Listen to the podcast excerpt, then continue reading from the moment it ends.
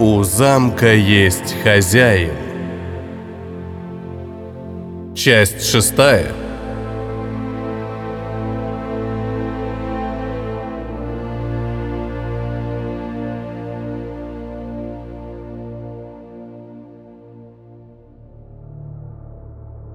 И тут удар кулака сотряс металлическую стену длинного коридора. Поганый сон вперемешку с непонятными видениями вот уже вторые сутки терзал память. Кошмар. Так, кажется, звучало это слово.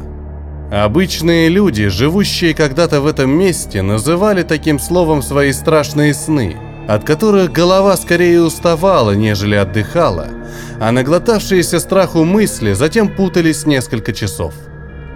Жертвенная кровь наполнила до краев древнюю клепсидру, передав спящему властелину толику жизни.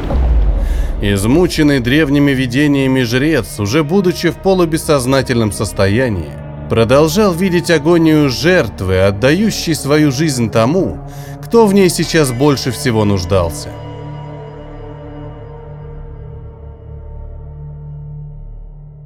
Створка механической двери шлюза плавно отъехала в сторону, впуская внутрь помещения местного начальника стражи. Четырехглазое лицо, как карикатурная маска, натянутая на овальный череп, пыталось изобразить покорную мину, но здоровенное бочкообразное тело, сшитое тончайшими силовыми капиллярами, сверкало, как новогодняя елка, переливаясь отобранной у других существ жизнью. Мышцы, остатки космостальных панцирей и сегменты гигантских членистоногих, тело монстра включало в себя много подобных компонентов. И все это нагромождение разных частей работало как единое целое, не останавливаясь ни на секунду. Разной толщины и длины верхние конечности традиционно стукнули своими кулаками друг от друга, возвещая о своем прибытии.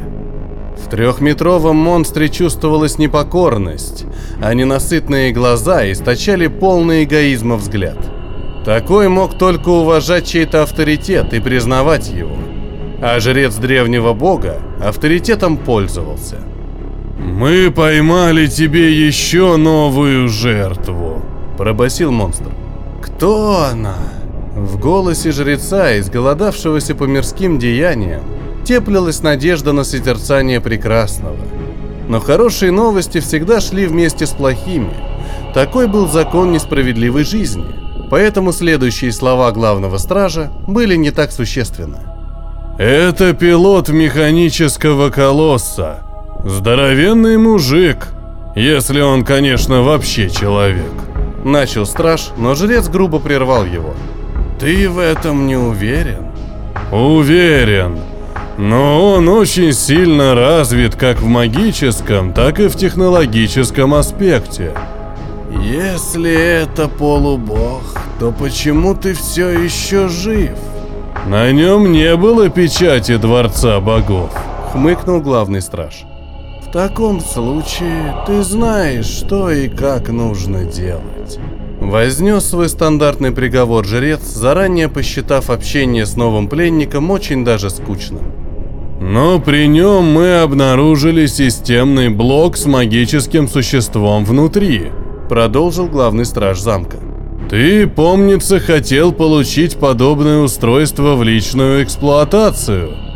Дух машины. Жрец неизвестного божества сразу отбросил бесполезные грезы и поспешил с расспросами. Живой?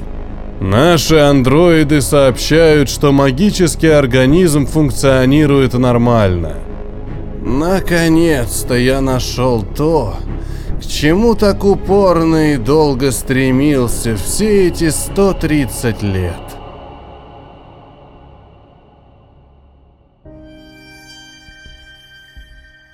«Эй, Дзарт!» «Ну ты наглец, Хехшт!» Прозвучало из-под красной маски. «А при чем здесь я?» – возмутился дух машины. «Я тут, понимаешь, о нем волнуюсь, а он...» «У замка есть хозяин. Вот при чем здесь ты!» – выпалил рыцарь, чьи руки были прочно скованы магическими оковами.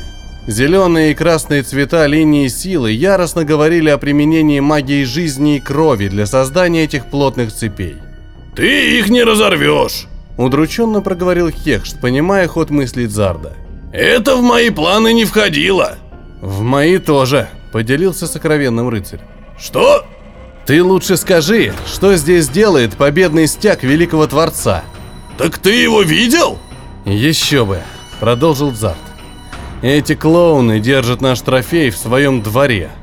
Он у них вроде как некая святыня. И пара десятков мутировавших чудиков ему молятся, принося в жертвы каких-то противных черных червеобразных тварей. «Приветствую!» Габаритная фигура, закутанная в черное одеяние, возникла перед друзьями прямо в воздухе, обратив свое сокрытое вуалью лицо к закованному в цепи рыцарю. «Зарт Вейтер, с кем имею честь?» Черная ткань точно в порыв ветра взметнулась вверх, и за горло рыцаря схватилась невидимая рука. Жрец. Слабый на вид и полностью флегматичный, он на самом деле таковым не являлся. Хехшт видел, как взметнулись полотна черной ткани на теле жреца, пробуждая волны напрягшихся мускул. «Переломать бы тебе все кости!» Мстительно подумал рыцарь, которого пытались банально испугать простым удушением. «Ну что ж, удачи, служитель неизвестности!» «Ты держишься слишком нагло для пленного воина!» С нотами ледяного ужаса прошептали малиновые губы жреца перед лицом Дзарда. И имя свое называть жрецам довольно глупо. Ты же должен знать, что существа, подобные мне, с тобой могут сделать. Ты нарушил основной закон эволюции расы богов, вмешавшись в борьбу за трон господства. С напускной бравадой заметил рыцарь. Ты имеешь в виду кражу вашего символа победы? Жрец приглушенно рассмеялся Дзарду в лицо. А, это верно, именно я выкрал его у вас. Да еще в придачу с парой сотен раненых солдат, чья жертвенная кровь уже наполнила вены моего господина, томящегося в неизвестности. Твари космического лабиринта разорвут тебя на части за это. Голова жреца слегка склонилась на бок. Странного гуманоида явно заинтересовал этот момент беседы. «И что же можешь предложить мне ты, Зарт Вейтер?» «Быструю и почти безболезненную смерть», — шутливо произнес кованый рыцарь, висящий перед жрецом почти что в полуметре над окутанным колдовским дымом полом. «Колдовской синий дым помешает Зарду двигаться», Разочарованно подытожил свои наблюдения дух машины, сожалея, что не учел в своих планах этого обстоятельства. «Интересно, это тоже входило в планы Дзарда?» «Глупец!» Жрец нагло рассмеялся рыцарю прямо в лицо. «Верно говорят люди, что все качки настоящие идиоты. Зарт Вейтер, рыцарь бога далеких звезд, ты и твои покровители не можете помешать или остановить меня сейчас, потому что я служу великому господину, чья рука помогла создавать существующий порядок вещей и строить из осколков никчемных цивилизаций единый лабиринт, пронзающий своими гиперпространственными каналами весь эфир космоса. Замечательно, подал в мысли речь сигнал Дзар. Только этого нам и не хватало. Сокрушался Хехшт, всеми своими флуктуациями понимая, что его роль в этих убийственных планах может быть самой решающей. Что ж, смею тебе сообщить, что отныне ты мне не нужен. А вот за то, что спас своего духа машины из горящего механического колосса, за это отдельная благодарность. Жрец сделал несколько пасов руками, и в комнате появились двое существ. Первым из воздуха материализовался небольшой андроид, худенькими ручками обхвативший системный блок Хехшта. Куда он его понес, Дзарда, конечно же, интересовало – но рыцарь решил это выяснить позже. А вот вторым гостем был здоровенный четырехглазый монстр, беспорядочно щелкающий своими длинными пальцами с острыми, как бритва, когтями. «Верно мыслишь, герой!» — весело похвалил Зарда-жрец.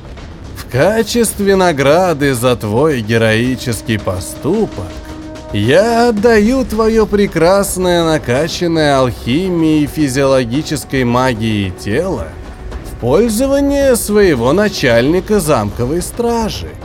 «Я давно мечтал о новых конечностях», Протянуло едва не трескавшееся лицо здоровяка. Стоило жрецу отвернуть голову. «Зарт!» Жалобно крикнул Хехшт, когда созданный жрецом портал скрыл из его зрения камеру, в которой остался висеть прикованным его друг.